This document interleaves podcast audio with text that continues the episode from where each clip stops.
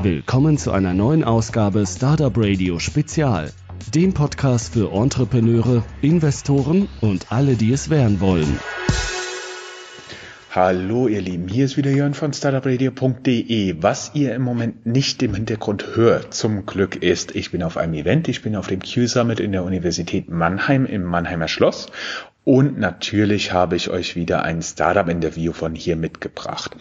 Kannst du dich kurz vorstellen, wer du bist?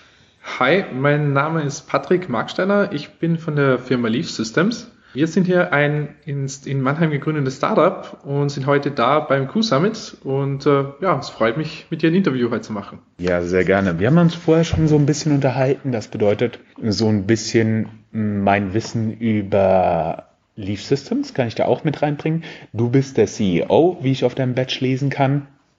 Wie kommt man denn eigentlich, also wir haben uns vorher schon unterhalten, du kommst nicht ursprünglich aus Mannheim, wie kommt man denn dazu, in Mannheim Startup aufzumachen und nicht zum Beispiel in Frankfurt, in Hamburg, in München oder in Berlin? Also der, der Grund ist der, ich und mein, mein bester Kumpel, wir haben hier in Mannheim unser Studium begonnen, das Studium der Wirtschaftsinformatik und haben dann während des Studiums einen Kumpel kennengelernt, ja, der selbst Asiat ist und sehr viele asiatische Restaurants hat. Und da war es so, das war äh, vor ein paar Jahren, vor knapp vier Jahren, hatten wir halt einfach mit dem zusammengesessen und äh, haben festgestellt, hey, da können wir ja doch ein bisschen was machen in der Gastronomie. Und äh, wie man es vielleicht hört, ich bin aus Österreich hierher gekommen, ja, und wo, es auch sehr viel Gastronomie natürlich gibt.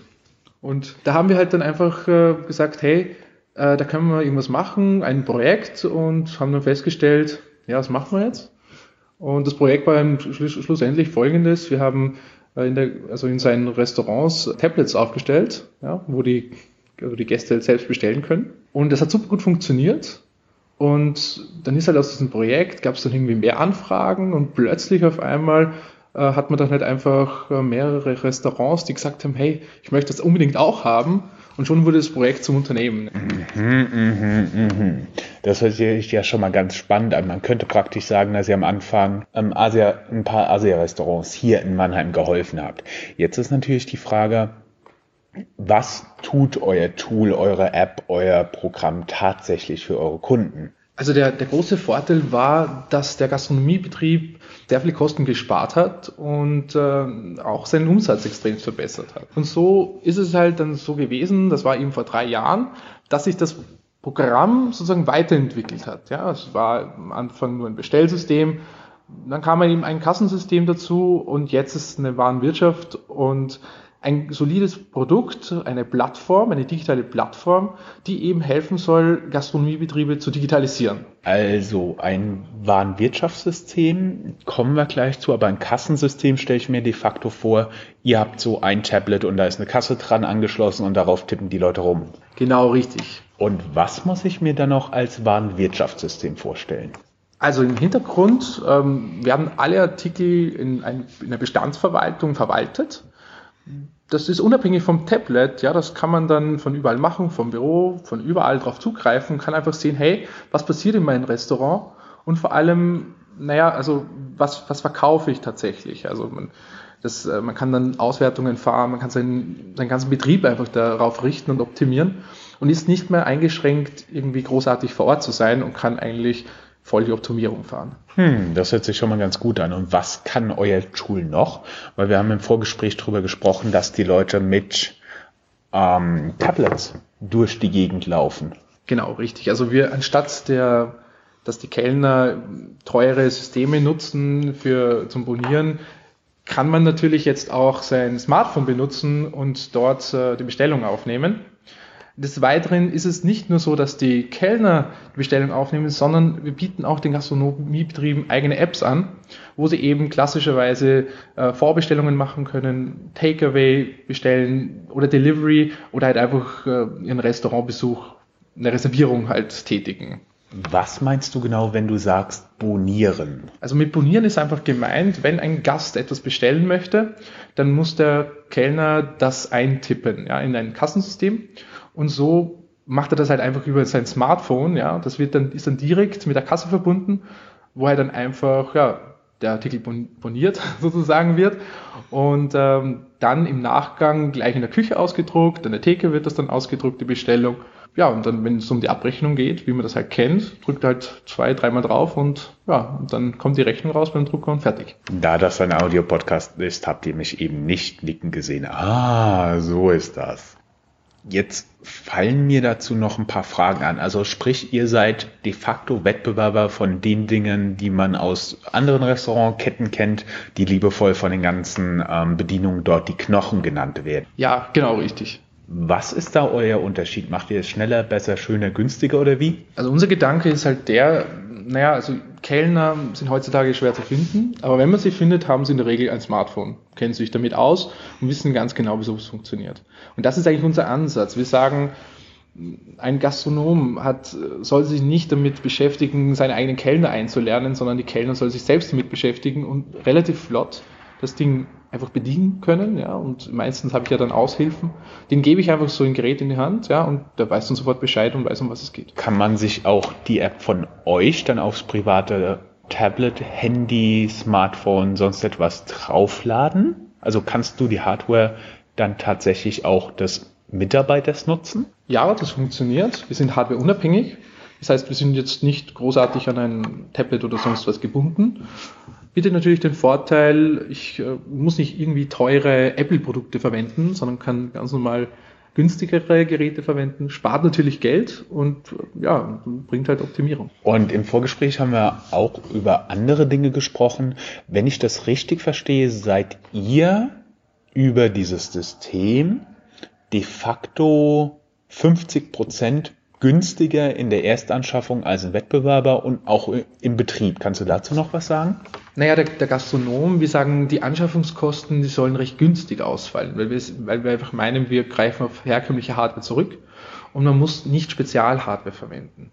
Unsere Kunden sind nicht nur kleine Kunden, sondern auch sehr große Kunden. Da reden wir von wo 15 Kellner zum Beispiel herumlaufen. Ja, und da muss ich nicht großartig teure, eigens entwickelte Hardware verwenden, sondern es funktioniert auch mit herkömmlicher Hardware und das sogar sehr gut. Was mir noch so aufgefallen ist, weshalb ich dich auch gegriffen habe, weil wir sind hier in Mannheim. Du bist ein Start-up aus Mannheim und ich würde gerne noch mal so ein bisschen wissen, wie ist denn das tatsächlich in den Quadraten in Anführungszeichen zu gründen? Also für uns war es eigentlich der perfekte Ort. Wir haben hier studiert, wir haben uns ausgekannt.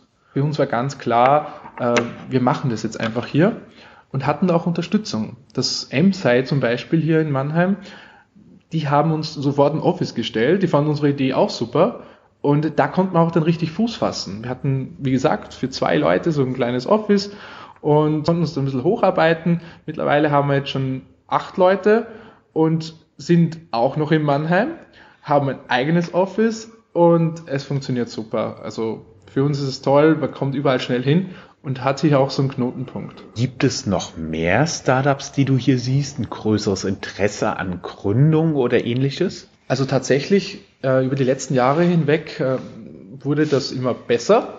Das heißt, äh, wir hatten am Anfang war mal nur sehr wenig, ja, und jetzt kommt immer mehr das Ganze äh, ins Spiel, wo ich sage, hey, ich möchte gründen, ich äh, möchte nicht in ein, eine Firma direkt einsteigen, die größer ist, sondern ich mache mein eigenes Ding, ich habe meine eigene Idee. Und das wird hier auch gefördert. Ja, man sieht es zum Beispiel heute hier am Q-Summit, wo sich einfach mal 90 Studenten und Studentinnen zusammengeschlossen haben und gesagt haben, hey, wir machen hier so ein Gründerevent, um diesen dieses Feuer hier zu entfachen. Und es hat meiner Meinung nach sehr gut funktioniert. Und ich bin der Meinung, dass es dass dieser Gründerwille auch noch viel stärker in den Fokus genommen werden muss. Also ich bin davon überzeugt, dass es auch noch mehr Startups geben wird aus Mannheim. Das hört sich ja schon mal sehr gut an. Wir hoffen, wir hören noch mehr von Startups aus Mannheim.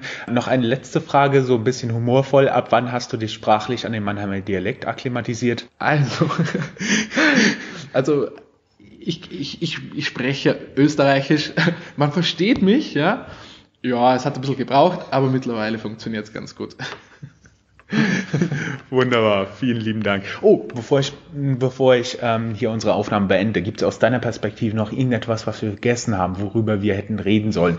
Ich sollte vielleicht noch sagen, ihr seid gebootstrapped, ihr seid Cashflow positiv, also ihr habt nie externes Investment gesehen, stimmt's? Ja, tatsächlich. Wir haben äh, zwar aus unserem Familien- und Freundeskreis kleinere ja, Summen, sage ich jetzt mal, einfach als Starthilfe bekommen sozusagen, aber ein klassisches Seed-Investment gab es bei uns eigentlich nie. Habt ihr ähm, Business Angels, die beteiligt sind? Ja, eben aus unserem Freundeskreis und äh, Bekanntenkreis, ja, da haben wir, da haben wir ein paar. Die sind halt einfach, ähm, wie gesagt, aus unserem erweiterten Kreis, weil wir sie gekannt haben, die uns geholfen haben. Gerade am Anfang, wir sind ja eine GmbH und ähm, da war natürlich in der Anfangszeit das äh, super, damit wir einfach da safe sind. Also seid ihr doch nicht klassisch gebootstrapped. Sehr schön. Dann vielen lieben Dank und äh, viel Erfolg weiterhin, Patrick. Super, herzlichen Dank.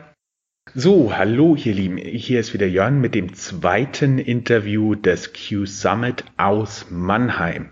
Dieses Mal habe ich dabei Fabian von StudyBees. Kannst du uns vielleicht ganz kurz erklären, was StudyBees tut? Gerne. StudyBees äh, macht Klausurvorbereitungskurse für Studenten und zwar jeweils angepasst auf die jeweilige Klausur. Wer zum Beispiel Mikroökonomie in Mannheim hört, bekommt speziell dafür eine angepasste Klausurvorbereitung. Das findet meistens durch Crashkurse statt, die vor Ort stattfinden und von älteren Studenten geleitet werden, die die Kurse selbst schon gehört haben. Ihr seid somit mehr ein Paper-based Unternehmen? Also ihr, ihr, basiert hauptsächlich auf Papier, digitalisiert ihr das Ganze oder wie funktioniert das genau bei euch und vor allem, wie macht ihr diese besondere Vorbereitung? Vorbereitung passiert hauptsächlich durch Crashkurse, wo die Studenten wirklich mit 20 Leuten, die Leidensgenossen sind, zusammentreffen und dann gemeinsam durch einen älteren Studenten vorbereitet äh, werden. Meistens dauern die Kurse fünf bis sechs Stunden. Die Studenten bekommen ein Skript dazu und werden dann optimal auf ihre Statistikklausur, auf technische Mechanik und ähnliche Fächer vorbereitet. Da lief mir gerade ein kalter Schauer über den Rücken, als du Statistik gesagt hast. Wie seid ihr ursprünglich mal auf die Idee gekommen und seit wann gibt es euch? Uns gibt es seit Ende 2014 und wir haben gemerkt, es gibt sehr, sehr viele Nachhilfeangebote für Schüler.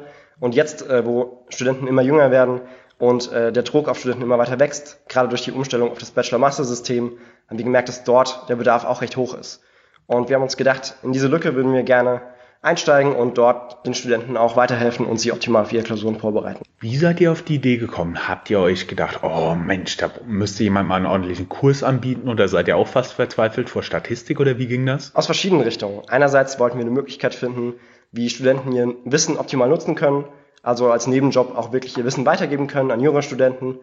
Und andererseits haben wir auch gemerkt, Statistik, Mathe, es waren noch Fächer, mit denen wir gekämpft haben.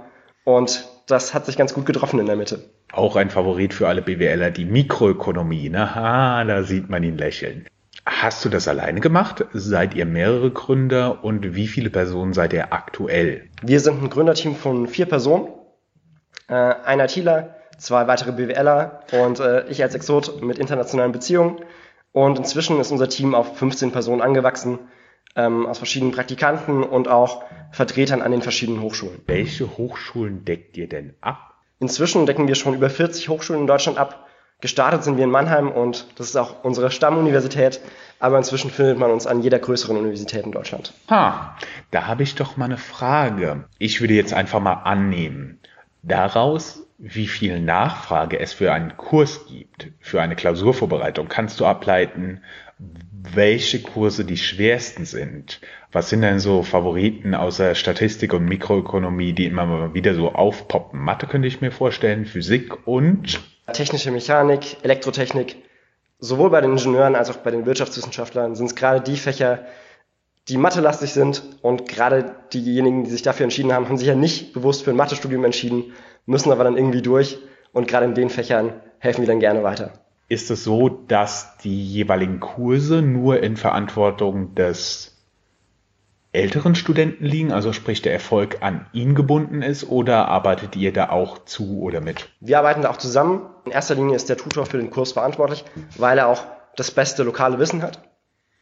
Aber wir unterstützen natürlich, da wir inzwischen auch sehr viel Erfahrung haben. Wir haben schon äh, mehrere hundert Kurse gemacht und wissen natürlich, worauf kommt es an, haben eine Basis an sehr guten Vorlagen inzwischen für die verschiedenen Fächer und können dann unterstützen, Der Tutor ist aber dann auch dafür verantwortlich, dass es lokal angepasst wird und jeder Student wirklich die für ihn beste Vorbereitung bekommt. Jetzt hätte ich noch so ein bisschen die Fragen, ihr verdient Geld über die Teilnehmergebühren. Für unsere Zuhörer, Fabian nickt. Wie seid ihr denn finanziert? Einerseits machen wir natürlich schon seit äh, unserem Beginn Umsätze und äh, haben natürlich einen großen Teil der Finanzierung dadurch geschafft. Andererseits haben wir auch einen Business Angel, der uns unterstützt und an unsere Idee glaubt. Habt ihr den hier in Mannheim gefunden? Den haben wir hier in der Umgebung auch gefunden, auch bei einem der Startups-Events äh, aus der Gegend. Und das können wir auch anderen Startups empfehlen. Schaut euch bei Startup-Events um. Dort trefft ihr meistens Mitgründer, neue Mitarbeiter oder auch einen Business Angel, der euch unterstützt. Dann sind wir ja jetzt wieder so ein bisschen beim Thema. Ihr sitzt in Mannheim. Genau. Wie ist denn so Gründen in Mannheim? Warum seid ihr hier geblieben und seid nicht irgendwann umgezogen nach Berlin oder Hamburg oder keine Ahnung, Timbuktu? Also wir finden die Lage in Mannheim sehr praktisch. Es gibt einerseits aus Kundensicht sehr spannende Unis für uns. Dort bekommen wir auch sehr gute Mitarbeiter her. Gerade die Uni Mannheim hat wirklich sehr gute Studenten, die uns auch beim Aufbau äh, des Unternehmens unterstützen. Wir sind auch von der Stadt sehr gut unterstützt, beispielsweise durch das Technologiezentrum Maffinex, wo wir sehr günstige und tolle Räume gefunden haben. Und die Region ist auch gut vernetzt, sodass wir von hier aus schnell überall hinkommen. Und für uns hat es sich auf jeden Fall ausgezahlt, in Mannheim ansässig zu sein. Nach deiner Sprache kommst du nicht ursprünglich aus Mannheim, oder? Ich bin äh, aus dem Saarland hergezogen, habe in Heidelberg studiert und bin jetzt nach Mannheim und mir gefällt es hier auf jeden Fall sehr gut. Ah, ein zugezogener Mannheimer, sehr schön. Hättest du noch irgendwelche Tipps für andere Leute, die sich hier in Mannheim, Rhein-Neckar, Rhein-Main umschauen und vielleicht eine Idee haben zu gründen, vielleicht an irgendeiner der Unis oder ähnliches sind? Hast du noch ein paar Tipps für die? Also auf jeden Fall mit vielen anderen Startups reden, die Szene ist hier nicht so groß, man kennt sich und es gibt auf jeden Fall auch viel Unterstützung, sowohl von den Startup-Centern als auch von anderen Startups und äh, man hilft sich da gerne aus. Habe ich aus deiner Perspektive noch irgendetwas Wichtiges über euch, über dich vergessen? Höchstens, dass wir jederzeit Tutoren und auch Mitarbeiter suchen. Einfach gerne bei www.studybeast.de vorbeischauen und wir freuen uns auch gerne über Bewerbungen. Dann bleibt mir nur zu sagen, vielen Dank. Vielen Dank. Das war eine Folge Startupradio.de. Weitere Gespräche mit Gründern, Investoren und Organisatoren von Startup-Events findet ihr auf www.startupradio.de.